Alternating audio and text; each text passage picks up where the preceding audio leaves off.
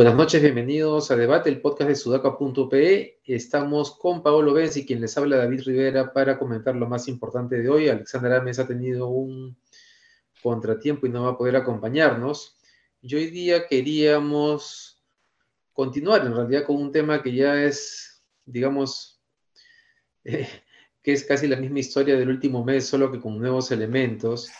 Y tal vez con elementos que van acentuando y van dejando claro que, que sí hay una crisis dentro del gobierno, porque hasta hace un tiempo yo que hay gente que sigue pensando que todo esto es una cosa muy bien armada, pero la verdad es que es bien difícil que, que, por ejemplo, lo que ha pasado hoy día esté armado, ¿no?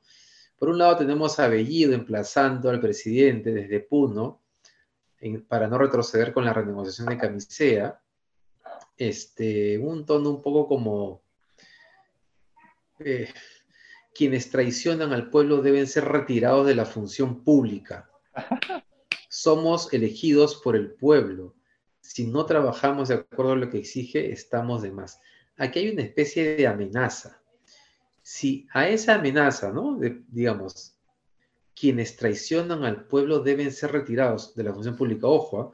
que Perú Libre puede terminar sumándose al coro de, si es que Castillo se separa del ala serronista, tal vez terminen pasándose y, y aliándose con Fuerza Popular y con Renovación Popular para bajarse a, a Castillo. Y en paralelo, en línea con esto que comentamos, la bancada de Perú Libre ha pedido hoy que el ministro Maurtura renuncie eh, por mostrar docilidad en el Congreso. Ayer estuvo Maurto en el Congreso respondiendo sobre la reunión de Pedro Castillo con Nicolás Maduro en el evento este famoso del CELAC, donde estuvo muy malo el, el discurso de Castillo, ¿no? el del fin de semana anterior y ahí se supo que Castillo se había reunido con Nicolás Maduro y que este tema estaba fuera de la agenda. Lo que ha hecho Maduro es simplemente corroborar que efectivamente esa reunión no estaba agendada, pero sucedió. Y esta cosa de docilidad y de, no haber sido firme es un poco extraña de, parte de la bancada, pero nuevamente corrobora esta, este enfrentamiento entre la ala dura de, Perú Libre y, y todo lo que no se alinee con ellos, ¿no? ¿Cómo ves el tema, Pablo? Sí, mira, que no debe temer a nadie, solo hay que temerle al pueblo, ¿no? Yo siento que es una especie de cogoteo en lenguaje político, ya casi Castillo, eh, digamos, ¿qué, más puede hacer? En cualquier, todos los días le ponen un, pie en la nuca, ¿no? O sea, ya no, no, no, veo si es que Castillo va a llegar a un punto en el que realmente va a decir me voy a los brazos de Cerrón. ¿Por qué? Porque el, Partido Perú Libre y Bellido, que es serronista, o sea, perulibrista, están actuando como actuó la oposición fujimorista en el gobierno pasado, así de matonescos. más o menos así de matonescos con otras formas, claramente. Y al menos con el presidente, al menos con, los ministros como Aníbal Torres, Pedro Frank, etcétera, ¿no? Le están minando la gobernabilidad al gobierno, pero siendo parte del gobierno. Es, es ilógico. Entonces, por eso insistí la vez pasada en que yo estoy seguro que si es que lo, deja Cerrón, Cerrón lo vaca. Y eso debe estar pensando. O sea, esto, esta matonería no es gratuita, es para que, el, para que Castillo piense y diga, ah, si yo lo dejo, estos están dispuestos a todo. ¿no? O sea, ya no, es como. El Bellido no tiene nada que perder realmente. O sea, Bellido, en una crónica que nosotros hicimos sobre lo que conversó con Acción Popular, un congresista nos decía, nos dijo que para él era igual si le dábamos la confianza o no. Él lo misma, con la misma regresaba al Congreso y no pasaba nada. Y es así, eh, que regresa al Congreso y no pasa nada. Bellido no tiene una red clientelar a la cual servirle, no es Jorge del Castillo, digamos. Entonces, vuelve al Congreso y ya está, ¿no? Para él es como una aventura esto, una aventura además ideologizada. Bueno, tiene, tiene gente a la cual servir, pero también lo puede hacer desde el Congreso, digamos, ¿no? Gente a la cual responder, pero, pero está cierto, es, es cierto que quien tiene más que perder es Castillo. Ahora, también está clarísimo que para Castillo, y que Castillo debería tener claro, que entregarse eh, a Cerrón y Bellido implica asumir por completo su plataforma. Es decir, ellos no están dispuestos a ceder nada, quieren todo. Yo te dije, David, yo te dije no te dije, ¿era Cerrón o no Cerrón? No hay puntos medios con Cerrón, ¿es Cerrón o no Cerrón? Claro, es verdad, es verdad. Este, pero entonces Castillo tiene que encargarse de, mejor dicho, tiene que decidir simplemente. Y le está costando muchísimo, ¿no? Ahora, pero al comienzo también hablábamos de que si, de que si, de que si, si se aleja de Cerrón, se cae. ¿Tú sigues creyendo que si se aleja de Cerrón se cae? Se cae, pero porque Cerrón se lo va a bajar y tirarse a los brazos de Acción Popular y Alianza, y, Pero si Cerrón no quiere nadie en el Perú, ¿por qué crees que Cerrón va a poder bajarse a Castillo? Pero, David, estamos en un Depende político. Hemos visto a Keiko Fujimori devolviendo a la cárcel a su viejo. Cualquier cosa puede pasarla. Montoya puede hacer un pacto subrepticio con Cerrón para vacar a Castillo, dejar a, ¿Cómo se llama la vicepresidenta? Se me fue el nombre. A, Dina, Boluarte, a Dina Boluarte y vacarla también, y asumir, y en fin, ir a elecciones, en fin. ¿Se pueden ver esas cosas o no? Yo lo veo un poco difícil si es que Castillo eh, mantiene el nivel de aprobación que tiene ahora. Lo veo bien difícil. Este, ¿Cuánto esa aprobación en el sur, ¿Cuánto de esa aprobación en el sur, David, depende del serronismo? Yo no creo que dependa del serronismo. Y creo que Castillo tiene que darse cuenta de eso. Ahí, estamos en, este desacuerdo. Ahí estamos en desacuerdo. Porque el que hace trabajo de base es Perú Libre. Castillo tiene bases netamente magisteriales, ¿no? Pero no tiene un trabajo de base social, sino un trabajo de base sindical, ¿me entiendes? ¿Pero acaso Perú Libre tiene participación en todo el sur del Perú? No, pero tiene llegada política, ¿no? Sí, pero digo, tú, o sea, ¿tú crees que Sarrón ganaba la elección también? ¿La elección presidencial? No, no, no, sin dudas no, pero eh, digamos, en el sur probablemente hubiera sacado un porcentaje importante, ¿no? Y además Cerrón tiene un problema de carácter personal, no es necesariamente el, enfoque ideológico perulibrista, sino que él es un personaje difícil de vender, ¿no? Además está metido en corrupción, etc. Sí, bueno, vamos a ver, bueno, pucha, porque si es así, pues entonces a Castillo, o sea, porque si es como tú dices, este, eh, criticamos a Castillo por no tomar decisiones, pero más bien habría que entenderlo. porque le pedimos que se aleje de Cerrón, pero si se aleja de Cerrón, supuestamente se cae su gobierno. Yo creo más bien que si Castillo se aleja de Cerrón, tiene la posibilidad de este, tener un gobierno de izquierda eh, con ciertas banderas, un poco lo que les comentaba ayer, ¿no? Dina Boluarte estuvo el domingo en esta entrevista con Enrique Castillo en Agenda Política y estaba defendiendo el tema de camisea, defendía el tema de la Constitución, pero hay otra lógica, hay otra actitud, hay otras formas de hacerlo. Este, no hay el radicalismo y el todo nada este, de Bellido, ¿no? Cuando día le preguntó a, a Bellido sobre el tema del gas de camisea y la verdad es que ni siquiera sabe para qué está haciendo lo que está haciendo. Cuando, cuando lo. Sí, sí, sí, sí, es verdad, es verdad, no sabe, no sabe, no tiene. Solamente es, es una patada sobre la mesa, ¿no? Así tal cual. Se quedó en eso, no sabe cómo. Mira, mira, le preguntan, él, le dice, señor Bellido, ¿qué se va a renegociar? Según la empresa, el consorcio ya paga el 66% de sus ingresos en impuestos para el Estado. Le pregunta a la periodista de la República. Y Bellido responde, estamos en un proceso, déjanos trabajar. Esto es claro. En realidad no sabe. O sea, no sabe, no, no, no, sabe, no sabe, o por lo menos ahorita no sabe, no es que no vaya a saber, pero ahorita al menos no sabe, ¿no? No, no tiene, o sea, lo que, su, su, o sea Verónica Mendoza ha, salido. Ha sido netamente político, ¿no? Claro, Verónica Mendoza ha salido hoy día una entrevista con Lucas defendiendo lo que Castillo quiere hacer, cómo hacerlo. Y es lo mismo, quieren hacer lo mismo, solo que tienen otro, o sea, hay otra lógica en lo que se está planteando, ¿no? Verónica Mendoza no está petardeando a Castillo, lo está defendiendo mientras que Bellido lo está petardeando Castillo. Pero te das cuenta, te das cuenta ese, maneja, ese manejo de agenda setting, donde Bellido pone el tema y sabe, porque es una jugada pensada y conociendo psicológicamente al presidente, que, Castillo no puede pues, irse en contra de la renegociación del gas, porque él cree en eso también. ¿no? él es de izquierda, pues no es de izquierda, pero es de izquierda, entonces lo emplaza y le dice, bueno, pero el que puso la agenda soy yo, ¿no? El que puso la agenda soy yo. Y ya ves a Gran Combo Club, sigue a Gran Combo Club en Twitter porque es un termómetro excelente de, las, de, de, qué piensa Perú Libre, digamos. ¿Cómo explicas las cosas? De qué piensa el, ala dura, ¿no? Claro, el ala dura. Y, y, Gran Combo dice, ya está en agenda el tema del gas. ¿Quién lo puso? Veído, ¿no? Esa es la movida, creo. Sí, ahora, y eso nos lleva al siguiente tema que queríamos conversar, porque el problema de seguir así no solamente, digamos, en este gobierno, donde hay dos o tres gobiernos, no es solamente eh, la inestabilidad política que genera hacia afuera, sino que evidentemente un gobierno que está en estos problemas no va a tener la capacidad de solucionar problemas, eh, problemas este, latentes. El ejemplo más claro es las, Bambas, que ya paralizó eh, las operaciones tras el bloqueo de las protestas. Entiendo que no es la producción, sino que no están sacando el, mineral que están extrayendo. Eh, yo hoy día escuchaba a un periodista de Cusco explicando la situación en una entrevista con Marcos y Fuentes en la Encerrona. Y, este, y nada, están molestos porque han pasado 60 días y no ha pasado nada.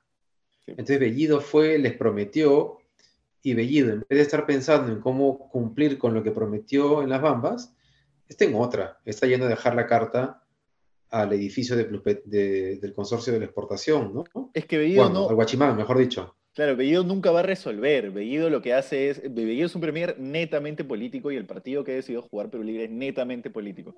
No resolvemos nada. Medidas populistas con impacto político y, salimos con mensajes populistas y ahí le vamos a ganar. Porque yo, la verdad, siento que Bellido no se siente parte del gobierno de Castillo. Bellido se siente más como un, hombre cerrón en el gabinete. Él no va a resolver, él está ahí por una función política. Así lo veo yo. No, claro, pero tú, o sea, en, eh, en esa función política tú tienes que tener capacidad de solución de problemas, porque tú no puedes pretender que simplemente porque vas y dices que algo es así, se va a dar. Sí, pero, o sea, los temas políticos también requieren solución. Pero tú mañana puedes resolver ese tema diciendo, como hizo Vizcarra, que en un, año, una de las huelgas de los años en los que estaba Vizcarra, me parece, si no fue PPK, ahí tengo el no tengo datos certeros, desembolsaron plata y ya está, pagaron. El MTC pagó, las Bambas nunca pagó porque se amparaba en que la carretera era de otro, era, era del Estado, pero, pero, el, pero el Estado pagó. Entonces también puedes resolverlo así inmediatamente. Y ese es el partido que puede cerrar, jugar este Bellido. Cuando la cosa ya caliente, caliente, caliente, pum, ahí resuelve así, ¿no? Como con lo del gas. Pero en lo del gas no ha resuelto nada. Pero en lo del gas está creando una crisis. Pero ha crecido, pero ha crecido la aprobación del gobierno en el sur. No, pues, pues si lo del gas ha sido esta semana, ¿cómo vas a decir que ha aumentado? o sea, lo del sur viene recogiendo otras cosas. O sea, lo del sur está recogiendo más bien. no, no, no, no me refiero a lo del gas, me refiero a lo del GLP.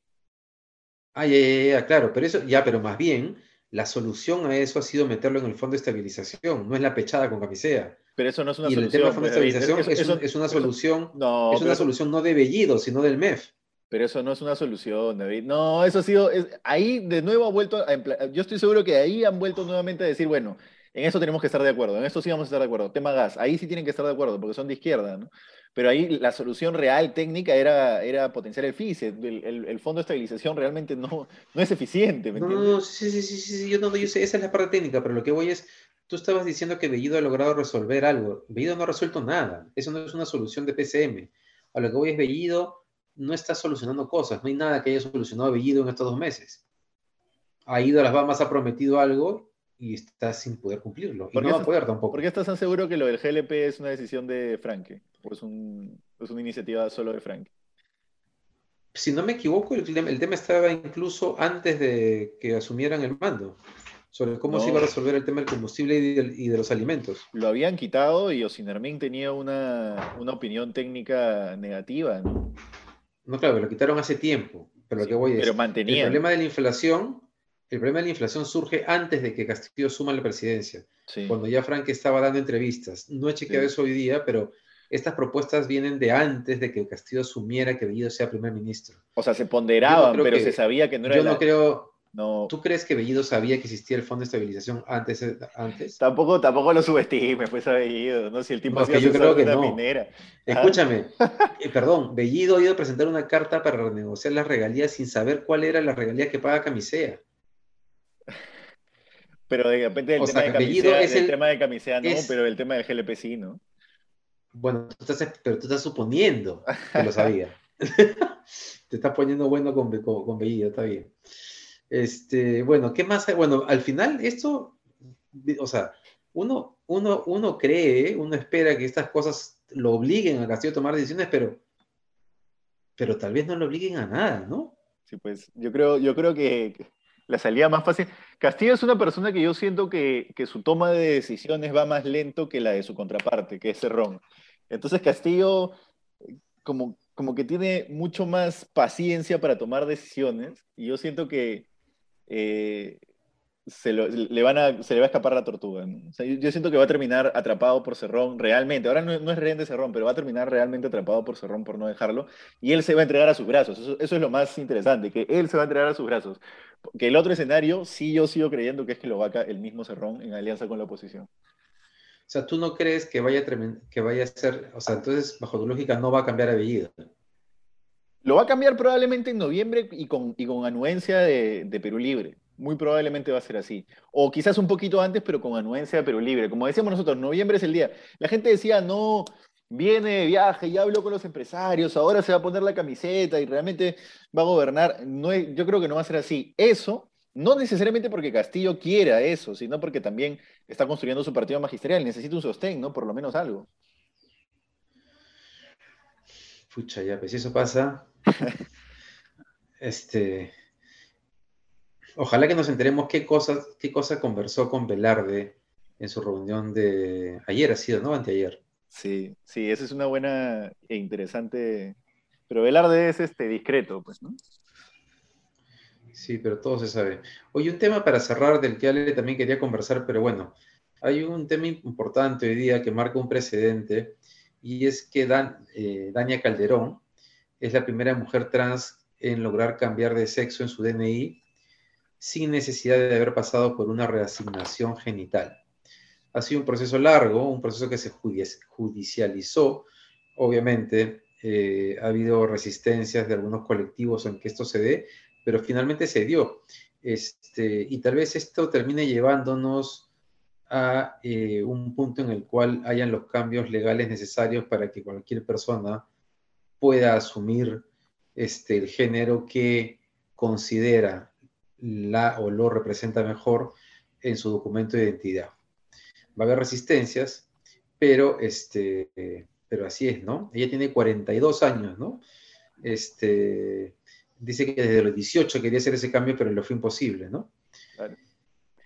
Ese, ese, ese, esa debería ser una bandera que este gobierno podría tomar y podría tomar bien, o sea, digamos, esa podría ser una bandera con la que este gobierno podría tender una rama de olivo a cierta oposición más moderada o al menos una rama de olivo, eh, porque digamos, no tienen que dejar de ser ellos para asumir la agenda, por ejemplo, de género o la agenda de las mujeres transgénero, por ejemplo.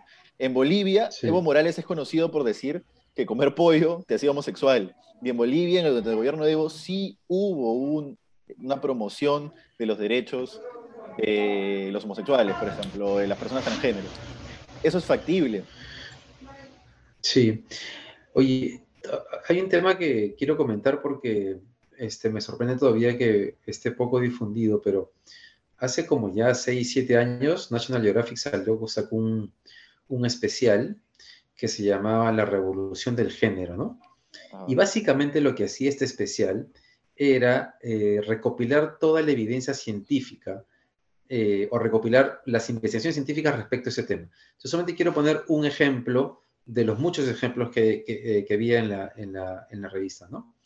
Una cosa que explicaban era que, a ver, para, todos somos mujeres, somos femeninos en el origen, ¿no es cierto? O sea, todos los cromosomas son XXX en realidad, y uno se convierte en, en macho, en masculino, en algún momento, cuando aparece el, cromosoma, el cromosoma Y, ¿no es cierto? Y eso suele ser en el tercer mes, cuarto mes. De hecho, cuando una, con una pareja sale embarazada, el mes en el cual el ginecólogo te puede decir eh, eh, qué género va a ser tu hijo es en el cuarto mes. Recién en ese momento se observa en la ecografía si es que ha desarrollado o no eh, pene. ¿no? Entonces lo que explicaba la revista es que si bien, o sea, ese proceso de pasar de lo femenino a lo, masculino recién comienza en el tercer o cuarto mes, pero no es que culmina ahí, sino que el proceso termina en el, en el mes 7, que es cuando el cerebro asume que es masculino.